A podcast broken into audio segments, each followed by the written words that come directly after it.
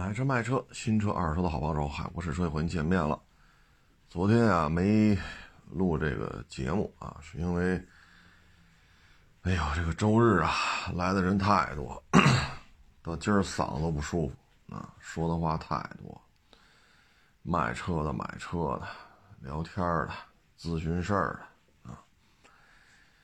然后呢，昨天呢拍的每日一车，那不是个陆巡嘛。你能听在片子里说的很清楚，互相尊重嘛。人大老远开来了，啊，咱就别说没收，咱就别把人车说的这个那个了，啊，就一些现象吧，做个分享就完了。有事说事儿，咱不针对说某一台车啊，说人家没放在我这儿，哈，我就得给你车说个底儿掉，啊，哪年的？啊，几月份上的牌儿啊？车牌号多少？外观内饰、公里数都有什么毛病？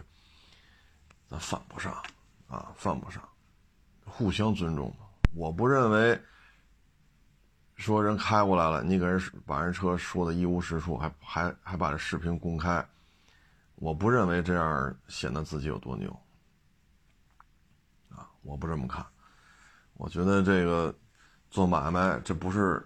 一个正常的一个做买卖的一个现象，啊，这是什么呢？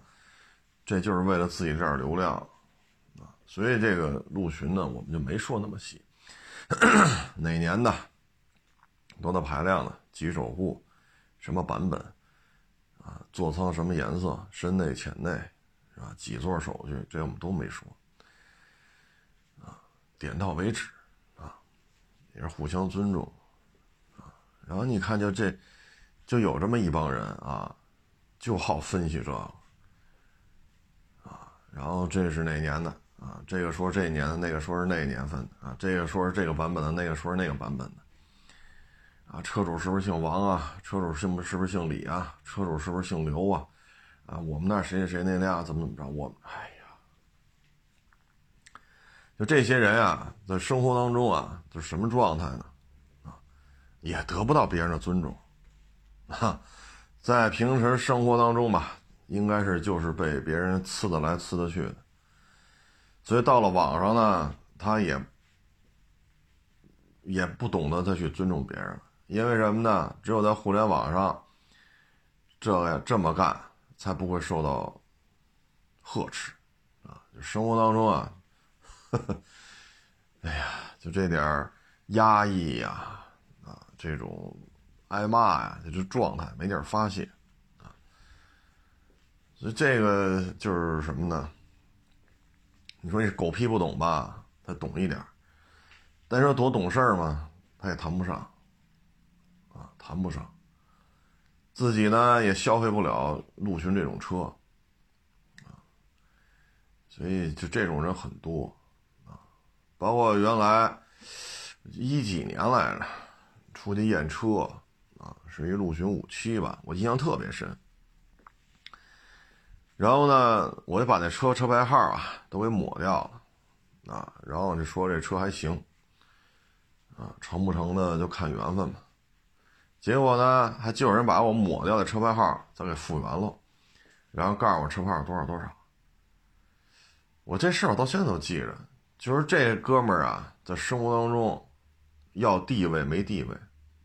要话语权没话语权，啊，要尊重也没人拿他当个人看，只有这种人才在网上会干这种事儿，啊，就是你看吧，互联网上这种偏激啊、极端呀，啊，这个愤世嫉俗啊，天天骂大街呀，哎呦，就没考虑过互相尊重啊什么的，就这帮人生活当中啊。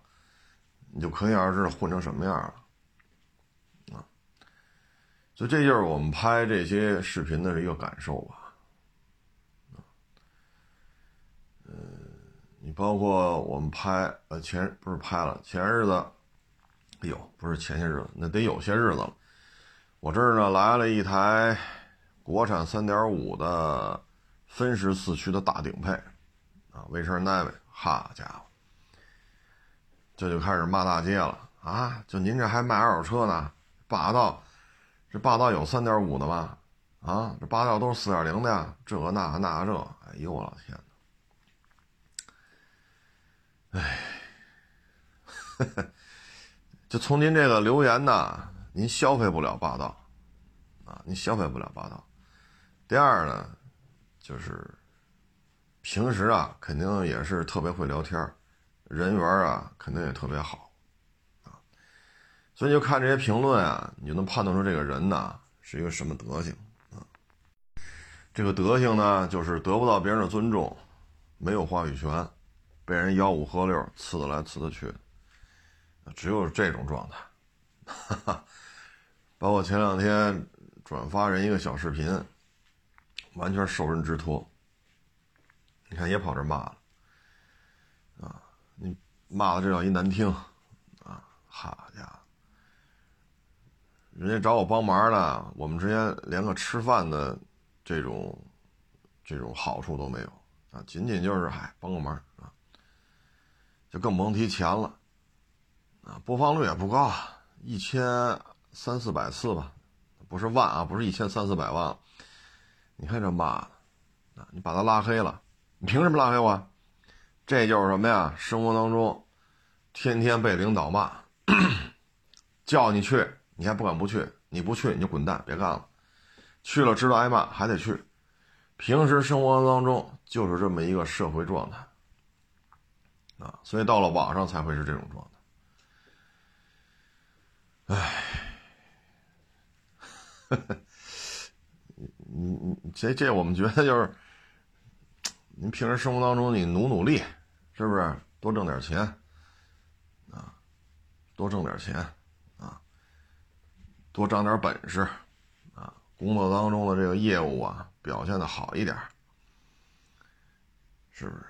世界这么大，十四亿人，您能力真的是够的话，老天爷怎么着也得给你个三两次机会，让你怎么说呢？不能说飞黄腾达吧，最起码整个人生轨迹上一个段位。这老天爷他是公平的呀。您说您这经历就在网上骂大街。你说这，你包括前日子那个雪铁龙凡尔赛，叫 C C 五 X 凡尔赛是吧？我看就有人在这写了，谁说凡尔赛不好，死全家；谁说凡尔赛卖不动，什么祖宗十八辈儿怎么怎么着啊？哎，你说咱要是说在网上发帖子，都都写成这样了。就可想而知这台车卖得动吗啊！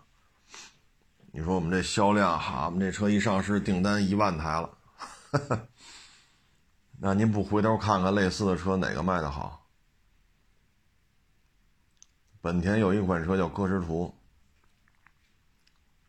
二点四、三点零、三点五，两驱四驱啊。那本田在国内的号召力。怎么说也要比雪铁龙高吧？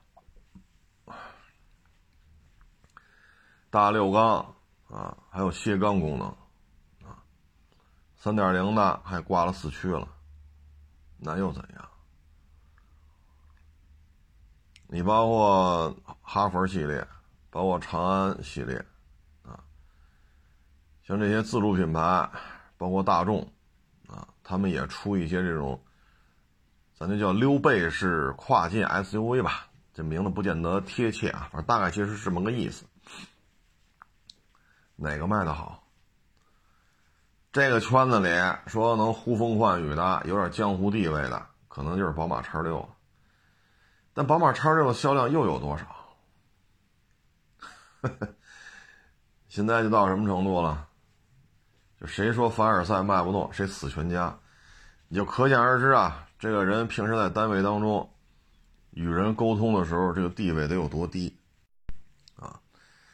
他已经没有一个正常沟通的一个一个一个一个状态啊，得不到关注啊，得不到关注，所以咱也不清楚是是为了喜欢凡尔赛能够显得自己突出一点啊，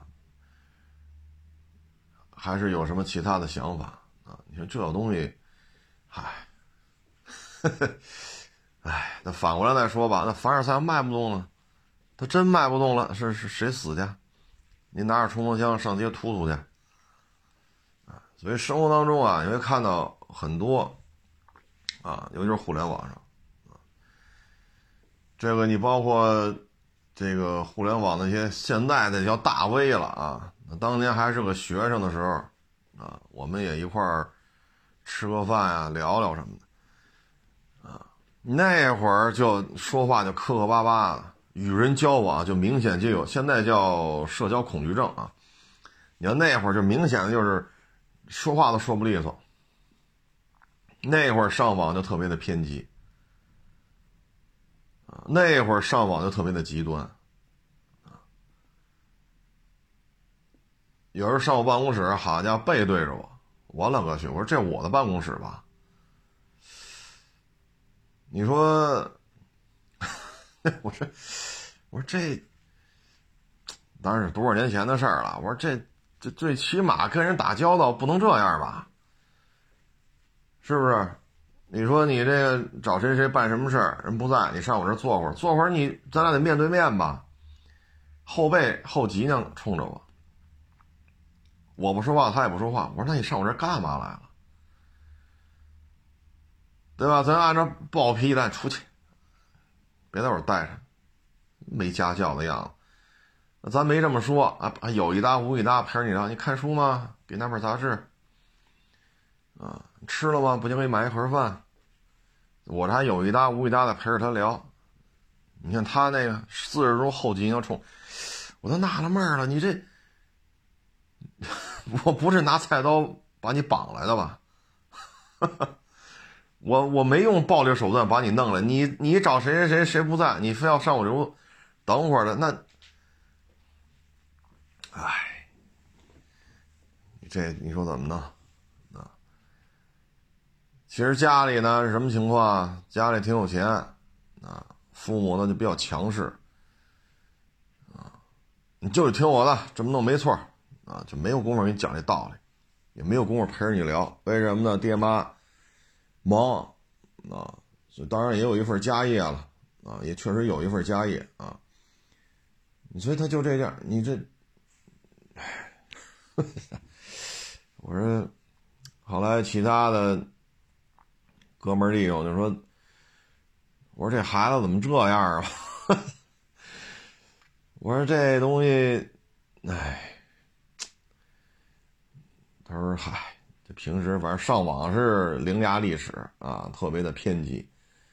生活当中真是，啊，这就是在家里啊没有什么话语权，爹妈很强势，所以这孩子呢在网上也很强势，但是一到面对面的时候，家里就没有话语权，家里就比较弱势，真到了，这这也不知道怎么聊。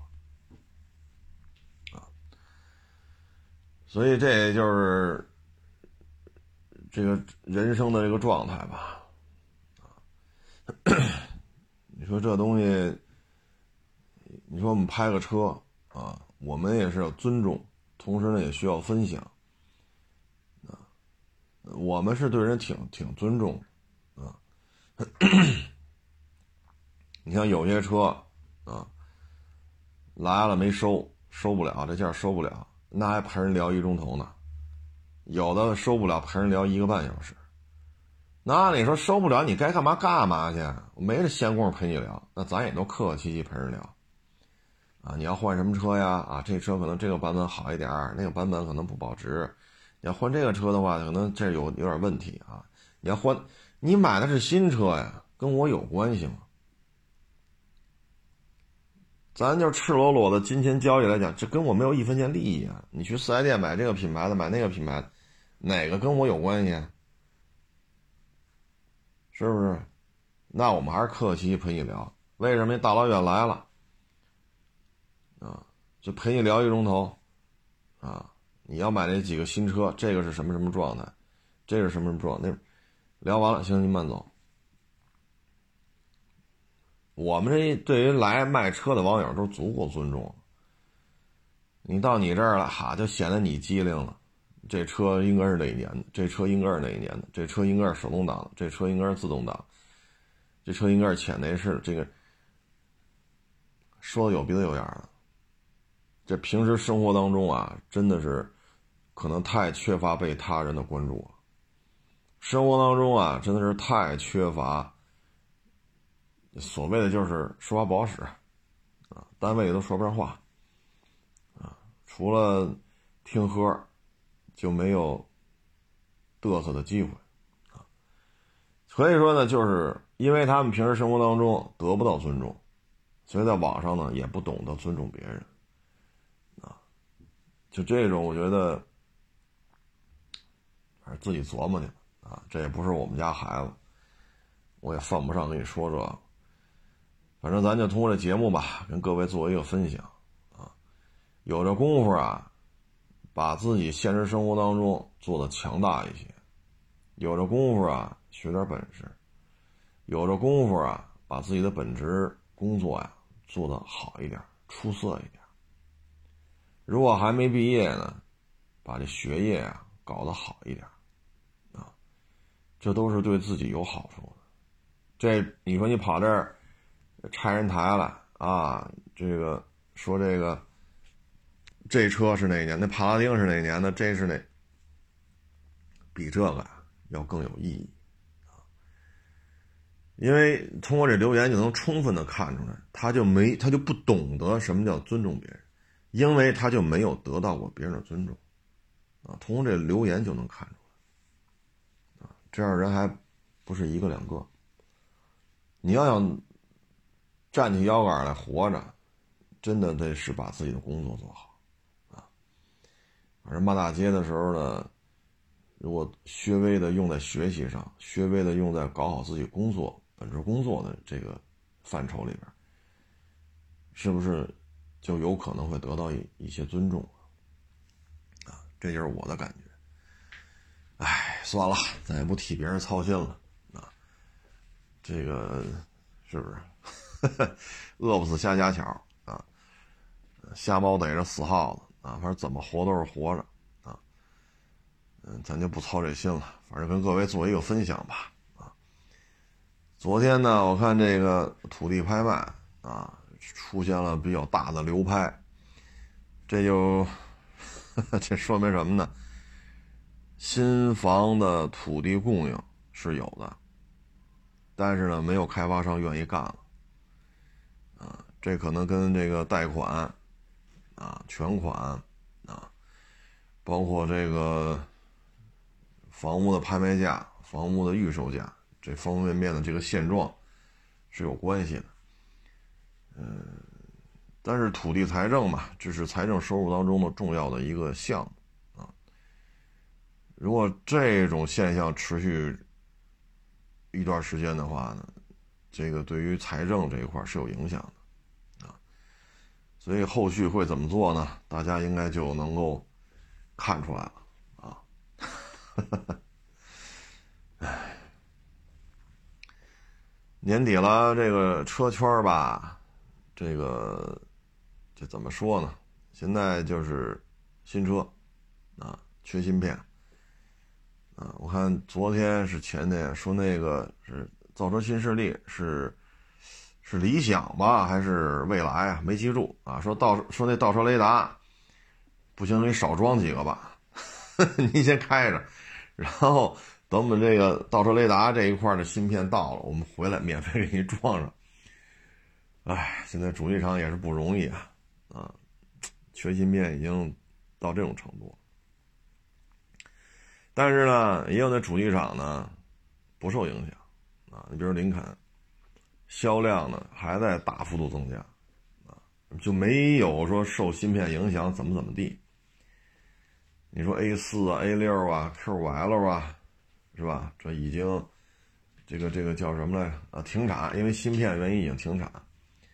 啊，包括其他车型说拿不着车，啊，因为交完钱等俩月、等仨月也是芯片的事但你看林肯没有，人家也不受影响，啊，销量一。这这应该说，国产以来吧，一年多，哎，有两年了嘛。反正过去这一年多吧，销量一直在上升，比较稳健啊，比较稳健。这有点意思，嘿，它芯片不受影响啊。呃，有的说呢，是因为长安福特定的计划高，但是实际上车卖不动。这样的话呢，因为福特的车和林肯的车，大家也知道啊，有些车型其实高度衍生关系，那他就把。福特的芯片挪到林肯上，啊，有这种说法啊。反正今年福特的表现没有什么太大变化啊，说库嚓一下子在年销九十六七万，这根本就不现实，还是二十多万的量吧，可能高一点，可能低一点，但没有什么太大的起色啊。那他可能觉得今年是个爆发期呗。可能去年采购的芯片多呗，去年受疫情影响啊，以为跟非典差不多，去年完了，今年就没事儿啊，有可能啊。但是不管怎么说吧，林肯的销量增加，还是对于厂家来讲自信心还是有一个明显的一个提振。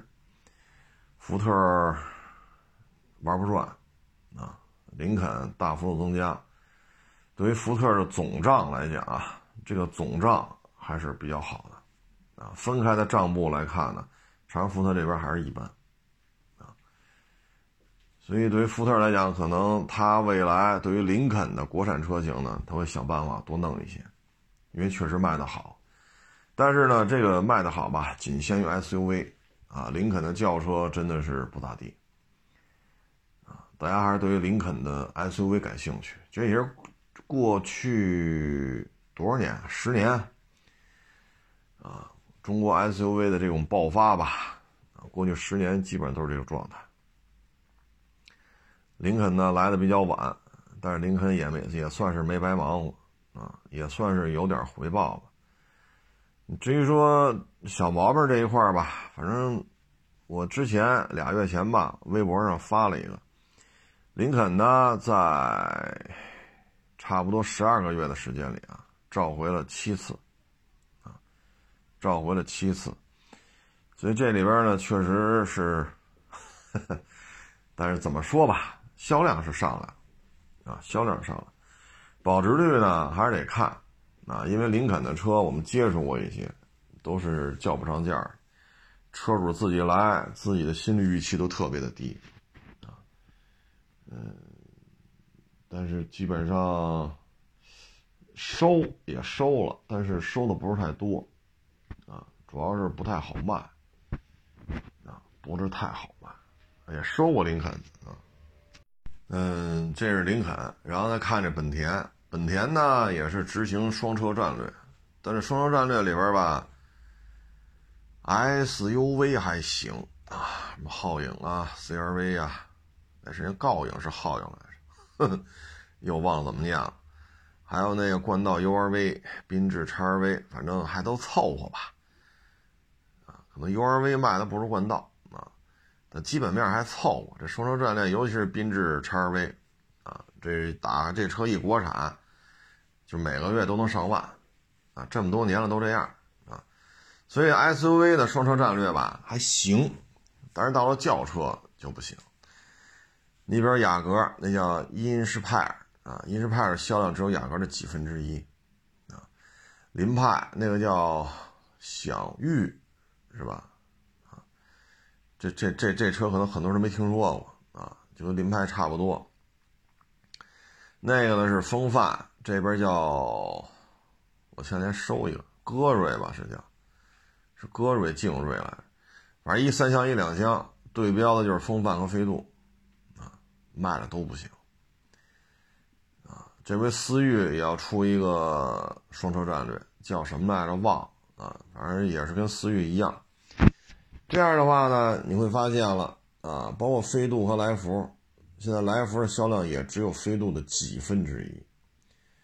就是本田的双车战略呢，就 SUV 还行啊，这里边尤其是缤智 XRV 啊、皓影和 CRV，这这这销量很好啊，双双过万。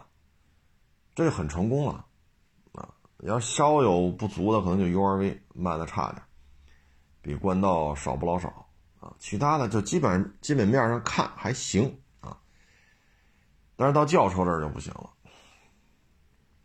啊。这事儿有点意思，不知道这本田这售车战略。你像卡罗拉、雷凌，这哪个卖的都不算差。可能卡罗拉高一点，三四万；雷凌低一点，一两万，那也行啊，它也能做到一两万呢。是不是？这也过得去。你说凯美瑞、亚洲龙，亚洲龙卖的惨点吧，也是大几千台。嗯，最近这交通事故吧，出的也是比较惨。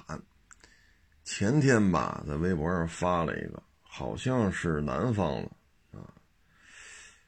是个 Polo 还是高尔夫啊，没看出来，蓝色的。开着开着吧，撞到护栏上，护栏呢翘起来之后，顺着风挡玻璃就插到车里边了。把这个女的的半边脸和下巴给切下去了，啊，给切下去了，这个就非常的惨了，啊，我看也有一些当医生的朋友也留言，说可以做整形修复，可以基本上给他恢复原样，把这下巴呢，被那那不是护栏头一切口吗？那个下巴半边脸的肉还挂在那切口上。啊！但是切口已经从后风挡穿出来了，啊！然后这女的呢下了车还能走，踉踉跄跄还能走。哎呀，这就比较惨了啊！就开车吧，我看这视频呢，就是撞完之后呢，他撞之前是什么情况没看没看见，但是感觉车速吧没有那么的快。如果真是一百多的话，这么一撞，可能车就弹出去了。他这还不是，还直接插到这个护栏上啊！具体什么情况不太清楚，看有没有警方警方的通告吧。这反正提醒大家一定要注意啊。然后呢，今天啊，还一网友给我发一视频，是骑摩托车的，马路上啊停了台大卡车，但是摄像头是从大卡车侧前方拍的，监控路面的。其实大卡车后面放没放三脚架？打没打双闪看不出来，因为大卡车边上是绿化带，啊，这看不出来。是大卡车侧前方是楼上拍的，离这摄像头离那大卡车至少得百八十米了，所以我们只能看这一大卡车后边一摩托车，天比较黑了啊，过来嘣就撞到大卡车了。大卡车后边好多钢管啊，那男的呢有一只眼睛呢给挤出来了，等于向着左边太阳穴挤到这个位置，后边连着筋呢。啊小伙子被插在那钢管上了，是死是活这就不知道了，啊，所以这个还是得开车嘛，还是得集中这个注意力啊，千万别走神儿。包括这骑摩托车，你说也他也不戴头盔，你要戴头盔呢，最起码头盔能挡一下啊。你说你这个。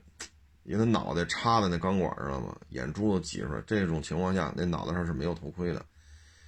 这这一看就是没戴盔，啊，所以骑摩托车还要戴头盔。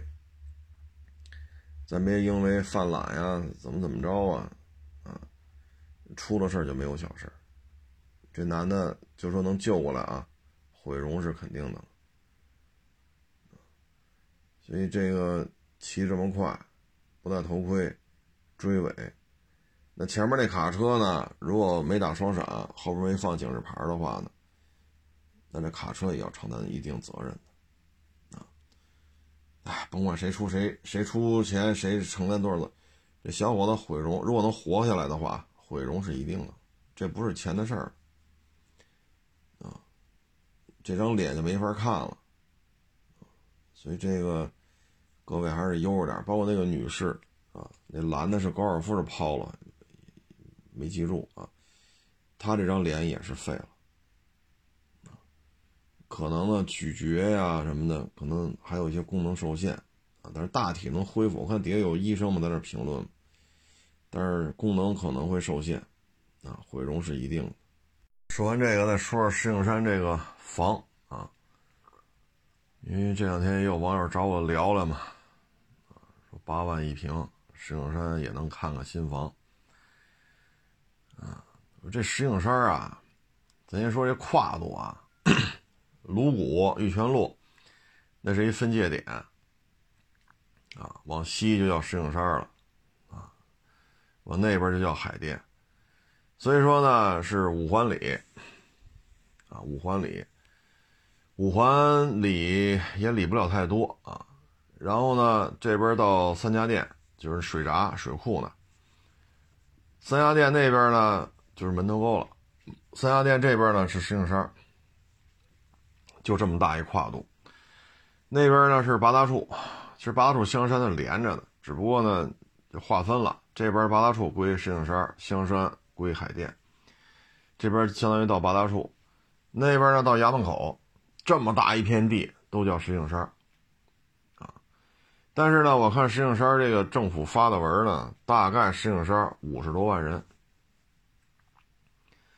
而回龙观、天通苑这俩，这俩加一块不止这数，啊，大致得超过六十万，就等于西二旗往，应该是西二旗往东，啊，来往营、北苑，往往西啊，就这一片啊，然后大概就这么一块吧，啊，没有石景山大。但是呢，这一片人口数量啊，咱别说户籍是哪儿的，就住在这儿的啊，过六十万。而石景山这么大一片，五十多万，所以石景山啊，人口密度比较低。这是一个。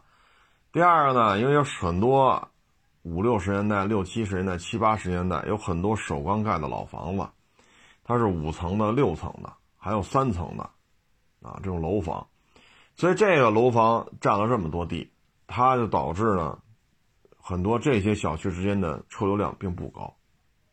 啊，大家也知道，二十栋塔楼和二十栋六层的砖楼，这个交通拥堵状态是不一样的。这小区出口的这个这个车流量、人流量也是不一样的。但是因为在石景山，很多都是这种首钢盖的老房子。所以它很多地区，它这个车流量密度它不高。你像有些网友说来这边玩啊，说上午十点、十一点，下午两三点钟，在石景山这边转啊，哎，就发现这些小区当中的这些道路上没什么车都，马路上都没什么人啊。他说你这要跟中关村呀、望京啊，啊，咱就别说四环里了，咱就说四环外的中关村，往五道口是吧？望京，啊，这个什么就是上呃就是上帝，啊，然后就是什么，呃，西二旗啊，你跟这边比，就感觉车也少，人也少，啊，所以这边相对人比较安静，它没有那么大的人口密度。还有一个呢，就是山，啊，石景山，石景山这这个区，石景山这个区不大，山地面积不小，啊，老山。啊，老山和八宝山是挨着的，这这多少是有算是丘陵地带吧。然后，平管这边也有山，嗯，我想想啊，末日口那边就全是山了，啊，守望小西门那儿厂区里还有山，啊，然后八大处、末日口、五里屯这全是山，啊，然后这个您就是爬山这边是够您爬会儿了。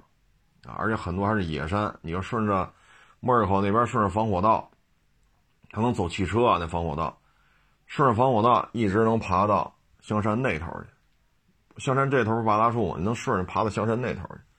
所以你要爬山，这没问题。那那个防火道那儿不收钱，啊，自己把吃的喝的什么的带足了就行了。所以这一片吧是还是可以的，啊，就是宜居是没问题。你说教育嘛，谈不上。石景山没有什么好学校，啊，嗯，也没什么产业了，因为首钢因为奥运会的原因嘛，撤的差不多了。原来五六七八九，在这些年份啊，首钢说一发工资了，一发奖金了，那整个第二天开始，当天晚上开始，石景山的零售业这个。啊，现在讲啊，叫什么零售指数，蹭楞楞一下就起来了。啊，包括大东门、小东门、小西门，这几个首钢厂区的这几个门周边能开一堆饭馆，这买卖啊从早到晚可火了。为什么呢？首钢那会儿三班倒，八点到四点，四点到十二点，十二点到八点，他这几个班是轮换的，三班倒，生产线不能停。所以呢，你说八点下班了，他干一宿活了，啊，他饿了，他就出去吃点，吃点回家就睡觉了。然后呢，四点要上班了，他两三点钟他过来吃点，然后四点上班呢，夜里十二点下班，十二点下了班你回家再做饭，这也不合适。所以呢，就在这几个厂区这几个门，大东门、小东门、小西门，这几个门周围的饭馆把这饭给吃了。所以你看吧，在这个可这个这几个门周围开饭馆，你不愁客源，你不愁客源，然后再加上正常的一些饭点，它也有人呢，啊，你比如中午十二点，这肯定饭馆里也有人吃了，晚上六七点钟，他也有人来吃，所以在首钢这几个门周围开饭馆，客流量不缺，啊，你也不用弄得太高档啊，什么大闸蟹呀。象拔蚌啊，什么澳洲龙虾，你也不用弄这个啊，就弄点什么猪头肉啊，什么鱼香肉丝啊，宫保鸡丁啊，啊，面条啊，烧饼鸭肉啊，你就弄点这个就行了，这买卖就可以了。因为你这饭点忒多，您知道吗？你就在别地开饭馆，没有这么没有这么多饭点，他这儿有。但是首钢一搬走了就完了。啊，因为现在很多哥们弟兄还有在首钢干的，现在这个首钢这收入啊就不是那么高了。他们有的还在这儿住，分的房，有的是老家分的房啊。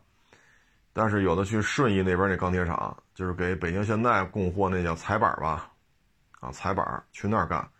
有的在唐山，有的在秦皇岛，反正那边都有首钢的厂子搬那边去了。然后他们现在坐长途大巴。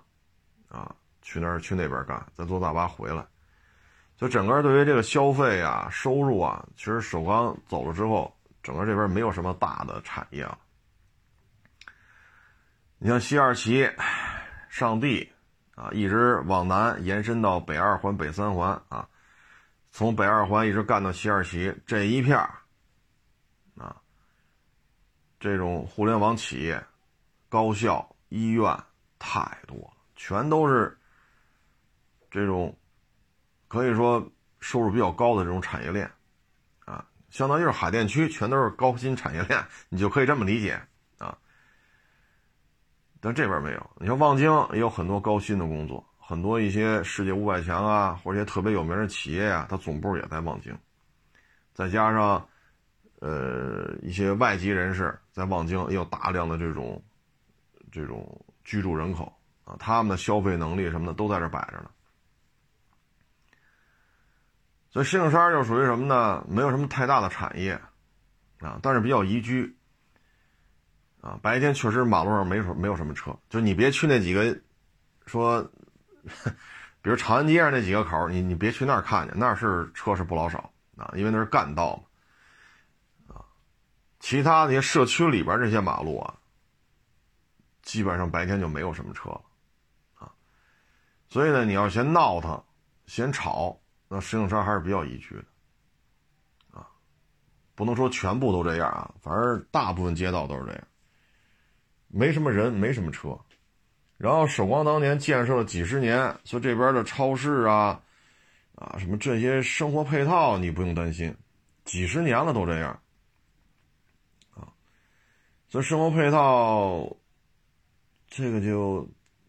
你像有些小吃店啊什么的，都都几十年了，啊，你像吃卤煮这边有一个叫德宝吧，是宝德德宝，名儿老念错了，几十年了，打我记事起，这卤煮店就在这开着，一直开到现在，啊，包括那边像金星街、莫尔口交界那人卖烧饼的，啊，也开了有些年头了。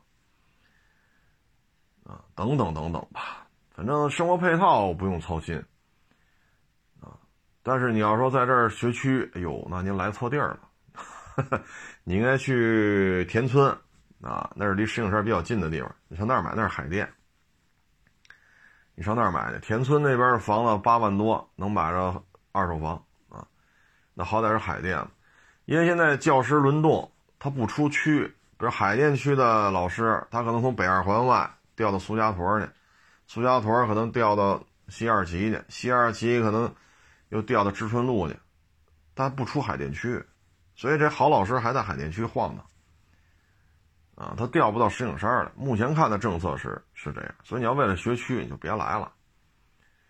啊，你说这边高新产业吗？没有。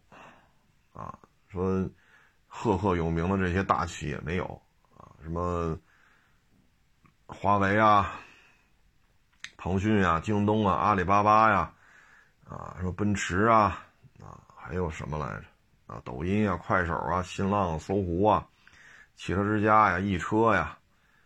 啊，懂车帝啊，今日头条啊，啊，呃，包括各大新闻媒体啊，啊，什么中央台啊、北京台啊，啊，中央人民广播电台呀，啊，北京人民广播电台，啊，你就别往这边想了，这边没有，啊，这边没有。然后这边呢，军队的也也不老少啊，因为装司和北司都在这儿。就北京军区司令部和装甲兵司令部都在这边啊，所以这边也有不少的这个部队家的孩子长大了，但是他们没有去部队，他们在北京市工作生活啊。所以这边呢，石景山呢就是两大流派，一波就是首钢的子弟，一波是军队的子弟啊。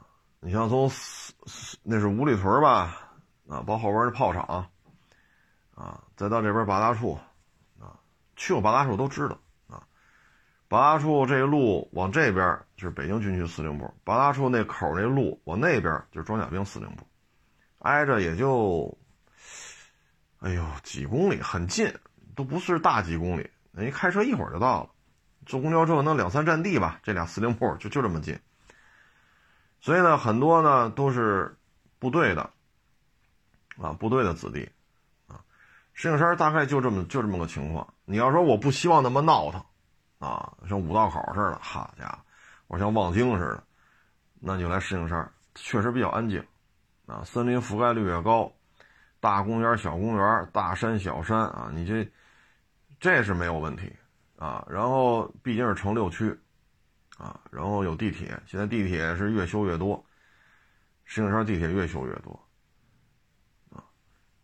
所以你要是宜居是可以了，啊，宜居是可以了，但是呢，首钢盖的老小区吧，它又存在什么呢？楼是不高啊，没有那么多的说人呢、车呀，但是呢，停车位又不够，啊，所以这个也是你要买新房呢，说现在说喊到八万，甚至八万五，如果是五环外，这确实。嗯，值得商榷吧，值得商榷啊！你比如说像北仙这个地块，整个这个村弄走了，那出了好几个小区，就北仙那一块。但是呢，你交通出行，要么你奔南左转上长安街，要么你奔北右转上辅石路高架。但是你这里一下弄出来几十栋，啊，甚至百八十栋高塔。因为大家去那儿就是那跟筷子似的，一堆筷子插那儿了，细高细高的。那在这种情况之下呢，你全右转往南，呃，往北开右转上辅石路高架，往南开左转上长安街。这个其实，这突然一下增加这么多车，其实这两个点是容易堵的。特别是今年夏天，北西安，叫叫叫叫先叫金安桥啊，金安桥这个积水，地铁都都进了水了。那这样的话，地铁都都给泡了吧？你再右转上辅石路，这是受影响的，啊，那你只能往南开，左转上长安街，啊，所以这一片呢，就卡在长安街和辅路中间了。但一下增加了这么多高塔，啊，实际上，这个您就得琢磨琢磨了啊。然后你的轨道交通吧，现在看开了的，就是金安桥。你说古城地铁站有没有？有，几十年了，但是从北仙到古城这距离有点远，啊，你只能往北去这个金安桥地铁站，啊，当然这中间呢，这个下雨的这个积水的问题啊，不是说有了地铁站才积水，打我记事儿起，那就是底下是一个下沉式的道路，打我记事儿起，那就下雨就积水，几十年了，为什么呢？这个十字路口，你往西是去广宁村，那是一大上坡；你往北是去末日口，那也是大上坡。啊，然后呢，这十字路口的南边是下沉路段。几十年前就这样，所以去广宁村和去莫日口中间就是一大片山，啊，望不到头。啊，这山能一直连到门头沟去？你说这多大一片山？它的水往下流都得往这儿流，没办法，没办法。那为什么不往往东边流呢？因为南边这个桥底下它是一个下沉路段，它这个路面要比正常的路面，比十字路口正中点这儿低了大概一两米啊，所以水全往这边流。而这个中心十字点往南。这个几十米这个下沉路段，就正好，如果积了水，正好北西安这一大片塔楼要从这儿出来，右转上辅路就出不来了。这是，这就是这条路的现状。啊，这就是这条路的现状，不是说因为这修的地铁才这样。打我记事起，这就堵，只要一下雨准积水。啊，所以这是地势结构造成的四条路。两高一平一低，那全往低的那边流，啊，因为莫尔口这大上坡一直拐到山顶上，这几公里上都是上坡。往广宁村这也是一走几公里都是上坡，中间夹了这么一大片山，那水往哪去啊？只能往下流啊。往下边流，流到这儿，你正好赶上路的南侧，十字路口往南几十米，路一下沉降下去，那这就得积水。那是把它填起来，填不了。原来上面是铁轨，首钢厂区拉拉矿石什么的。现在这个修上轻轨了，就磁悬浮，从金安桥到门头沟，这玩意儿它就得保持平整，所以这路往起垫垫不了啊。你要垫，大车过不去了。啊，所以这是一个历史遗留问题。轻轨修的时候也没有加高，就这段路，你是把这两两大概两米吧。那我这么一瞎说，没拿尺子量啊！你把这垫平了，那电平这桥底下就过不了什么车了。公交车怎么办呀？卡车怎么办呀？所以这边这个这一片小区这是一个问题。嗯，反正看吧，我们感觉这儿的房子说卖六万还凑合，卖七万不太值，要卖八万多。因为什么呢？你要八万啊，八万八万五一平，咱有什么说什么啊！你要说为了学习，说我就想在西边住，我还得有学，那你就田村买的就完了。那二手房八万多能买着，那边是归海淀的教教师轮这个轮岗，它是能轮到这儿的，对吧？你上面也是辅食路高架，也不耽误你这个进城的这个这个主干道，然后那儿也有地铁。所以说，您要是说说八万多的预算一平米，那我建议您步行田村看看二手房，或者五环里啊远洋那两个楼盘，啊远洋开头两个楼盘，归石景山，五环里，你不行上那儿看看去，啊。再一个呢，就是四环外那北物家园嘛，回迁房，那差不多八九万也能买着。那小区啊，停车位啊，绿化都不错。你别看是个回迁房，正经八百都不错。但是好像啊，没有三居，全是两居。你可以上那儿看看去，大几百万也能弄一套。你要在中关村上班，你在那儿住也挺好，也有地铁。啊，北物家园到中关村就没多远了，过了四环就是金金源茂，在金源茂再往北不就是，这不就是中关村吗？所以你要坐地铁、开车都没多远。北物家园那边也行，啊，八九万块钱差不太多吧，啊，田村的话基本上就是八万多，咱要说图离市区近，说图个学学区嘛，好歹沾个海淀边儿，有中关村上班，那你也不如看看这儿，啊，你别看我就住在这儿，我都不推荐这些新房，哈 哈因为什么呢？就感觉要八万多，你要是六万行，咱看看那八万八万多就真的不太值了，因为你都没进五环呢。是不是？咱要说宜居，咱就这么说啊。五环边上，上元，呃，万科星园，那可是奥森边上，在北五环外，就骑着北五环，那楼就挨着北五环，啊，立汤路起始点嘛，从那拐去嘛，那马路对面就是奥森。咱要说图点什么，那你上那儿买去不就完了吗？对吧？说八万五，那边好像。哎呦，您这价钱出的就不低了，要八万五的话，那边好像要喊到八万五都有点勉强。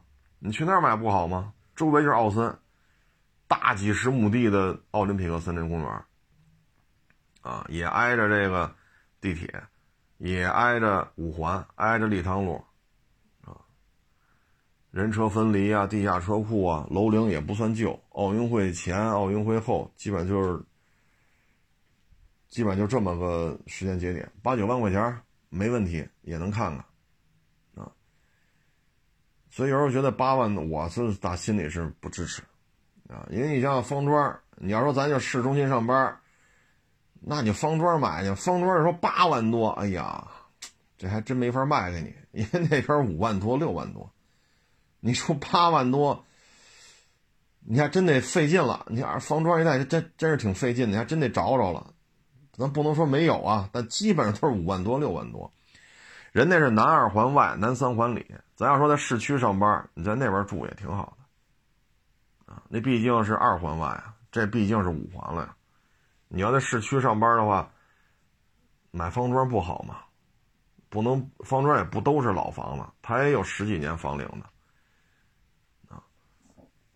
所以有时候我觉得八万跑这儿买了，我个人是觉得。哎呀，不太值啊！因为什么呢？你像五环外这些，呃，原来这些房子基本上就是五万多、四万多，二手房就四五万一平，你的新房干到八万多，啊，你说人车分离吧，这个吧那，我们都认为你说的对，没错。但是这边十几年房龄的这些楼，四五万块钱，啊，你可以找那个小区停车位富裕的。你去那儿买去不就完了吗？因为石景山不大，现在修两条地铁线了，将来还要再修更多的地铁线。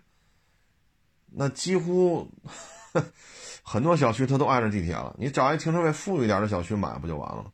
五万多，四万多，有一些特别好的位置，像刚才说远洋那些那些楼盘，也得有十年开外了，那是八万多，啊，挨着马路边吵一点的。啊，朝向不好的大概是六万多，但是那是五环里了呀，啊，所以仅供参考吧。因为八万多的话，望京，你说那几个明星盘，这可能够呛，都十万往上。但是八万多在望京也能找找，也能找找啊。咱明星楼盘咱就不去了，什么保利中央公园啊，什么融科橄榄城，咱咱就别看了，那都十几个啊。你包括西二旗。八九万块钱也能看看啊！那对于中关村上班来讲，那还不如买西二旗呢，是不是？所以呢，我觉得石景山这个吧，就是宜居是没有问题的啊，毕竟是城六区，地铁越修越多，区这个区属的面积又这么小，人口数量这么少，绿化山地面积什么的，确实也是这个数据在那摆着呢。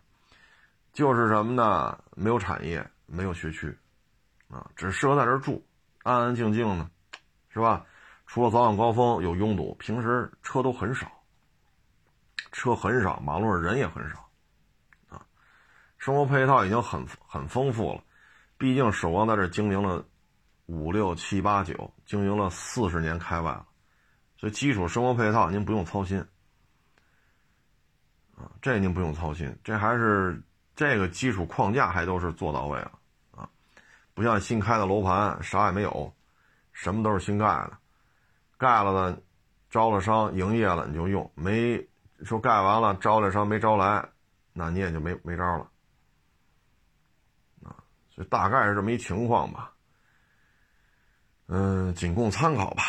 啊，仅供参考，说的不对呢，就以您您的判断为准，是不是？谁的钱谁说了算？我就愿意八万多，西五环外石景山买塔楼来，那你就买，对不对？这玩意儿以您的这种喜好为准，就买车似的，喜欢就好，是不是？喜欢买，我买完高兴，那这就是最重要的。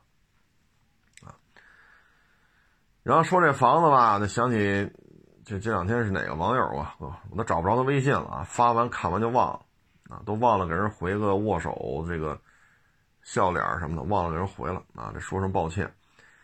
这个文章写的是啥呢？俩女孩一单位的，啊，都是名校毕业，差不多两万多点啊。然后呢，因为一单位的嘛，俩人就合租了一套两居室。啊，在北五环外合租的，然后刨去租房补贴吧，大概反正每人每个月也得掏个一两千块钱啊，这还行啊，两居室嘛，俩小姑娘住，你一间我一间。然后其中一个呢说两万多点他呢就觉得呀，在来北京三四年了，啊，二十二岁毕业，这也三四年，二十五六岁了。他说：“男朋友还没有，他就想什么呢？我得买套房，啊，我得靠我自己，啊，不管怎么说吧，不管将来这男朋友是什么情况，我最起码我得有套房。等爸爸妈妈老了，我得把他们接到北京来，哪怕是一居室，我也要把他们接来，不能再再让那个老家了啊。然后呢，就生活特别节俭啊，说刨去这一两千块钱房租。”剩下的钱呢，基本上都攒着，啊，吃啊什么的，穿啊都特别克制啊，确实挣的也多啊，两万小几，基本上每个月能攒个一万五以上，这确实也比较那什么。另外一个呢，就好名牌啊，好这好那啊，每个月开个两万二三，每个月能花出三万块钱啊，然后名牌包包。名牌的口红，名牌的什么粉底，名牌的鞋，名牌的手机啊，然后这吃着喝呀，这这这 就是什么贵吃什么啊，所以呢，每个月两万二三，每个月得照着三万块钱花啊，一天到晚就就就合计着，哎呀，花吧能不能弄点，借借吧能不能弄点啊，这个信用卡能不能透点啊。后来呢，因为他俩人住一块儿嘛，他有时候打电话啊，这楼盘多少钱呀？那楼盘多少钱？那个女孩就问你要干嘛呀？他说准备买套房。他说这咱们这收入买房够呛吧？他说我要求也不高啊，要求也不高，一居室就得啊。你像天通苑这边五万，咱说咱就说个整数吧，五万，就买个五十平的，也就二百来万。啊，也就二百来万，那首付掏个百十来万就能就能买了。他这不行，这房子没法住，这那咱住这两居都嫌小，这那那这说半天，就就就对这一居室啊，就认为是垃圾。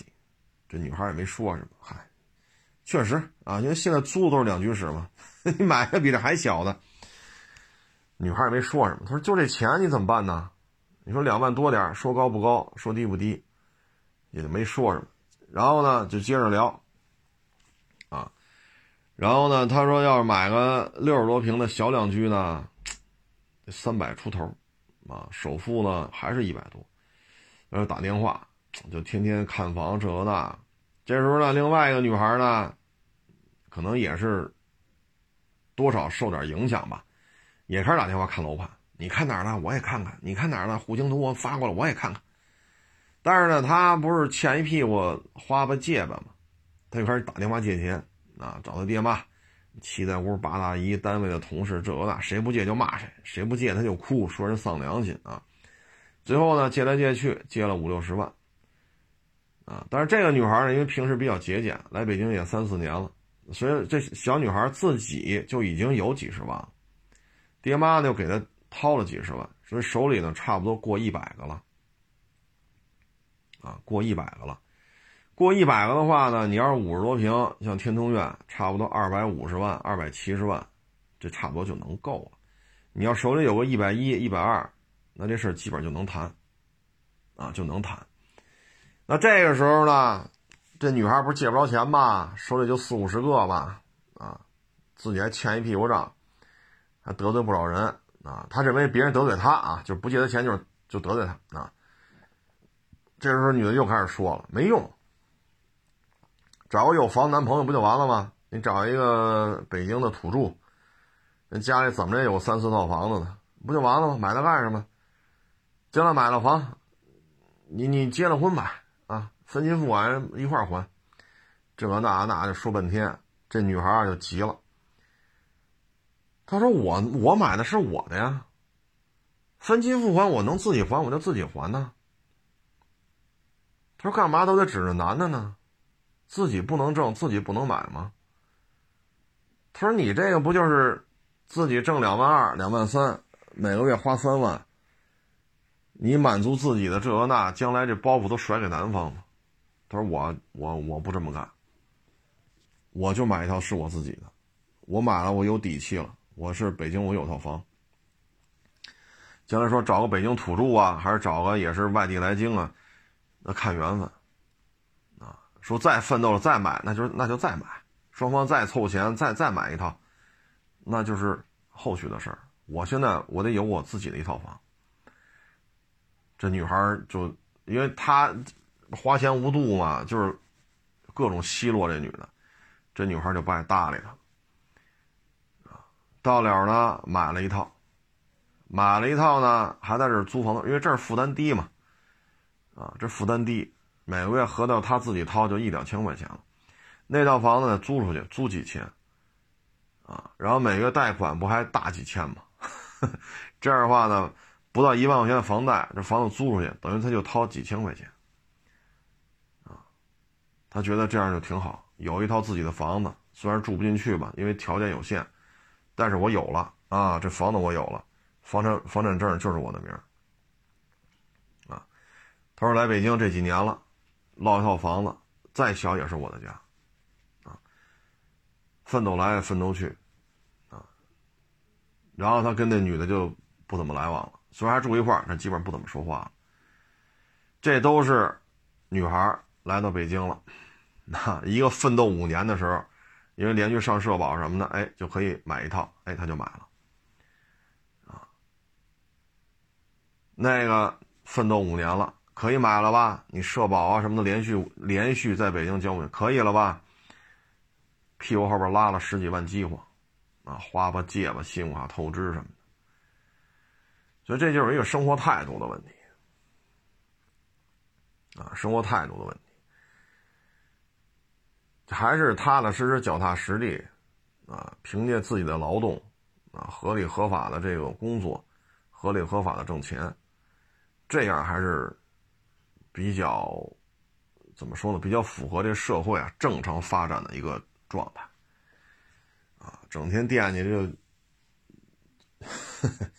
老通过结婚怎么怎么着，结婚怎么怎么着，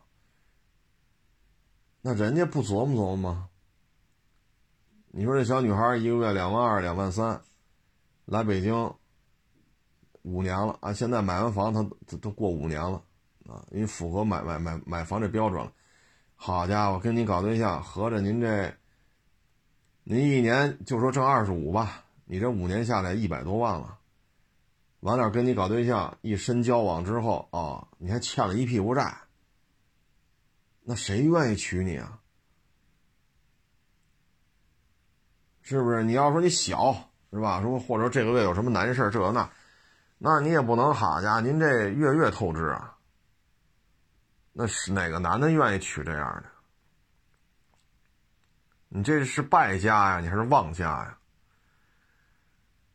所以不要老是这个那，自强自强不息啊，这才是中华民族的这个核心的东西。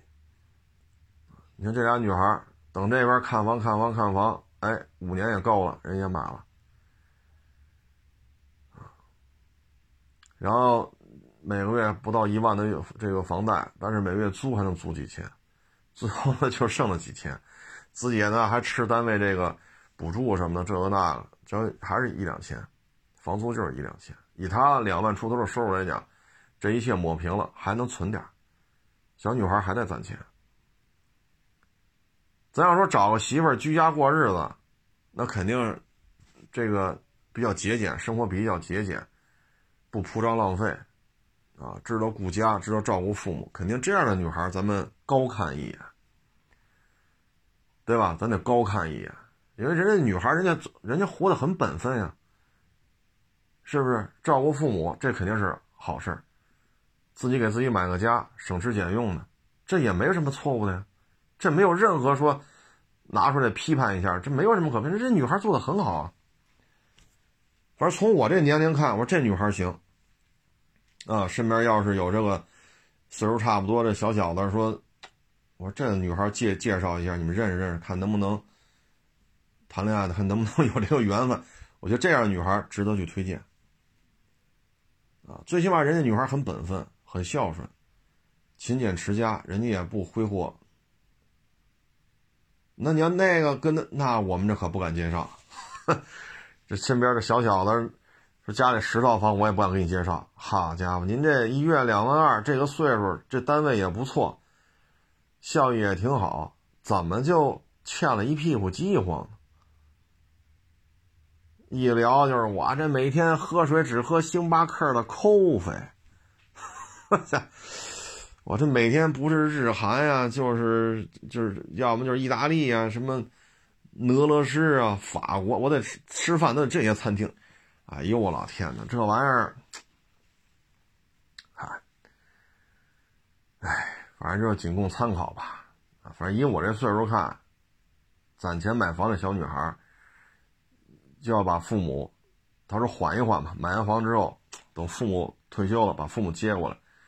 手里有点积蓄了，哎，就把这房子不让人住了，他自己再把父母接了，让父母在北京养老。我说就这事儿啊，没毛病，从里到外你挑不出毛病来。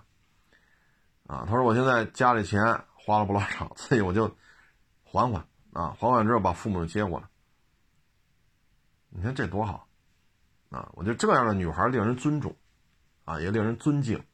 啊包括之前也是一网友跟我聊，是他们家是他一表姐吧，好像是。原来节目当中去年好像说过这事儿。他表姐离北京几百公里，一个四五线小城市，啊，考大学考到北京来了，然后就在北京找到工作，啊，说我就喜欢加班，我就不喜欢休息。他说这这假不假？你说说。他不不不，加班给加班费啊，拼了命能干，为什么呢？能多攒钱。他说：“你们家那这不条件也挺好，怎么？”他说：“嗨，我呢就得在北京买套房。来了北京之后，我就不想回去了。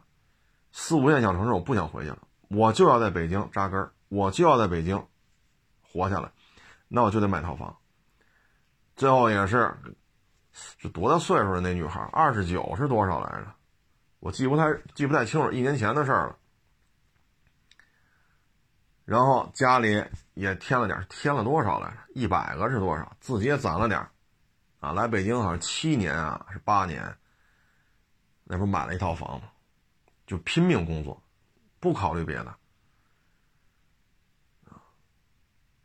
所以我觉得就这样的女孩吧，就是，嗯，反正如果说身边有这个差不多的小小子儿。啊，人品啊，三观呀，比较靠谱的，我觉得这倒是愿意引荐一下。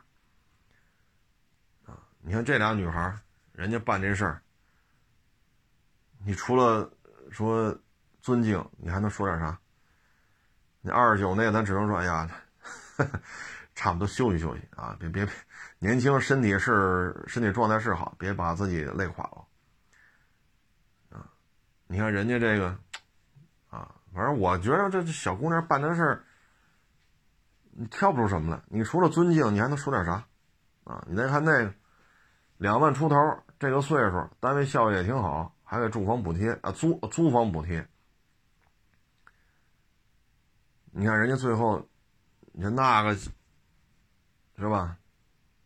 欠一屁股债，喝水只喝星巴克，吃饭要么就是韩国烧烤、日本料理、意大利餐厅、法国餐厅、俄罗斯餐厅。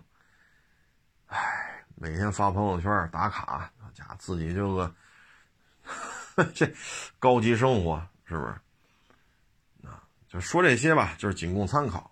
啊仅供参考，一不留神人就老了。你看这俩女孩租租住在一套房子里，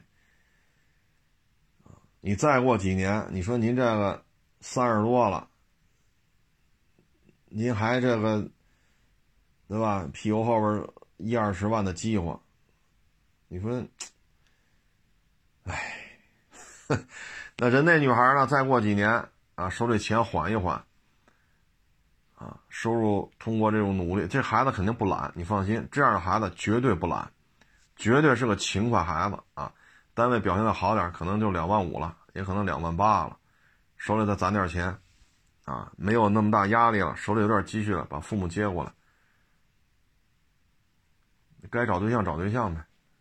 我觉得这，哎，反正大家自我分析吧，啊，说的对的，说的不对的，就仅供参考吧。还一个网友也跟我聊，他们单位两个部门经理，啊，奥运会之前就能拿到三十万了。奥运会之前，一个呢是咬着后槽牙，天通苑分期付款买了一套房子，就是零六年、零七年那时候北京房价刚刚开始涨。另外一个呢说，你看我北京啊，零几年一年拿三十万，就回他们老家，是。什么地儿忘了？买房子买底商，哈家陆陆续续啊，零六零七零八零九，在老家买好几套，又买底商，便宜啊，哈一两千一平啊，你一年三十万买这房子，那不就是白给一样吗？买，在乡亲们、父老乡亲面前的扬眉吐气，这样呢，抠抠搜搜买了一套，因为北京房价贵啊，它再不涨，它也比他们四五线城市的贵。然后通过天通苑这房子。哭嚓一下，不就拉升起来了吗？拉升起来之后，这房子一下值钱了，啊，从几千块钱一平变成几万一平。然后呢，这时候他手里不还是有钱吗？因为他们单位效益好，手里不还是几十万、几十万的挣？这时候呢，他就把这个天通苑的房子卖了，卖了之后不就挣了一大笔吗？然后学区房，学区房买下来之后，孩子上学不就搞定了吗？这时候呢，他。因为添的钱不太多，因为回龙观的房子涨得比较厉害，这边买了一个学区房，先把坑占上，然后又去望京，这些年攒钱又在望京又买一套，现在等于在北京两套房子加一块上千万了，啊，那个呢，老家那房子，好家伙，十几年前买到现在了，房价好像没什么变化，十几年了这房子啊，这时候发现了，我我在北京了呀。我在北京，我得有个窝啊！我娶媳妇生孩子，我，哎呀，这时候你说要在北京再买房，这可就，你说回龙观找几千块钱一平的，这找不着了呀！啊，最后南五环，啊，借了一屁股债，南五环买个非常小的房子，是一居吧，还是五十多平的两居？勉勉强强买了一套。他说：“你看到没有，都是一单位的。”级别相同，收入相同，啊，都是这种很大的公司。当然，这十五六年过来了，那会儿年轻啊，二十来岁，哈家伙来北京了，这个那。现在十五六年过去了，四十了，这差距就很大，啊，这差距就是很大，所以有些时候吧，年轻的时候呢，你看这几个状态，一个就在北京买，一个回老家买。另外一个呢，天天就是 花的是盆干碗净，还欠一屁股债，就等着嫁北京土著呢。你看，这都是年轻人的状态啊。咱这节目啊，年轻人听的少啊，都是年轻人不爱听这个啊。年轻人还是听老大，我老二，呵呵你们都是傻叉啊。等我参加工作，你们这都不行，都得靠边站，都被淘汰了。这样的心态啊。所以呢，咱们上点岁数的，基本上一听就有共鸣了，因为生活当中身边啊或多或少都有这种事儿啊。说的不对呢，请大家包涵啊；说的对的呢，仅供参考。欢迎关注我的新浪微博“海阔试车手”微信号“海阔试车”。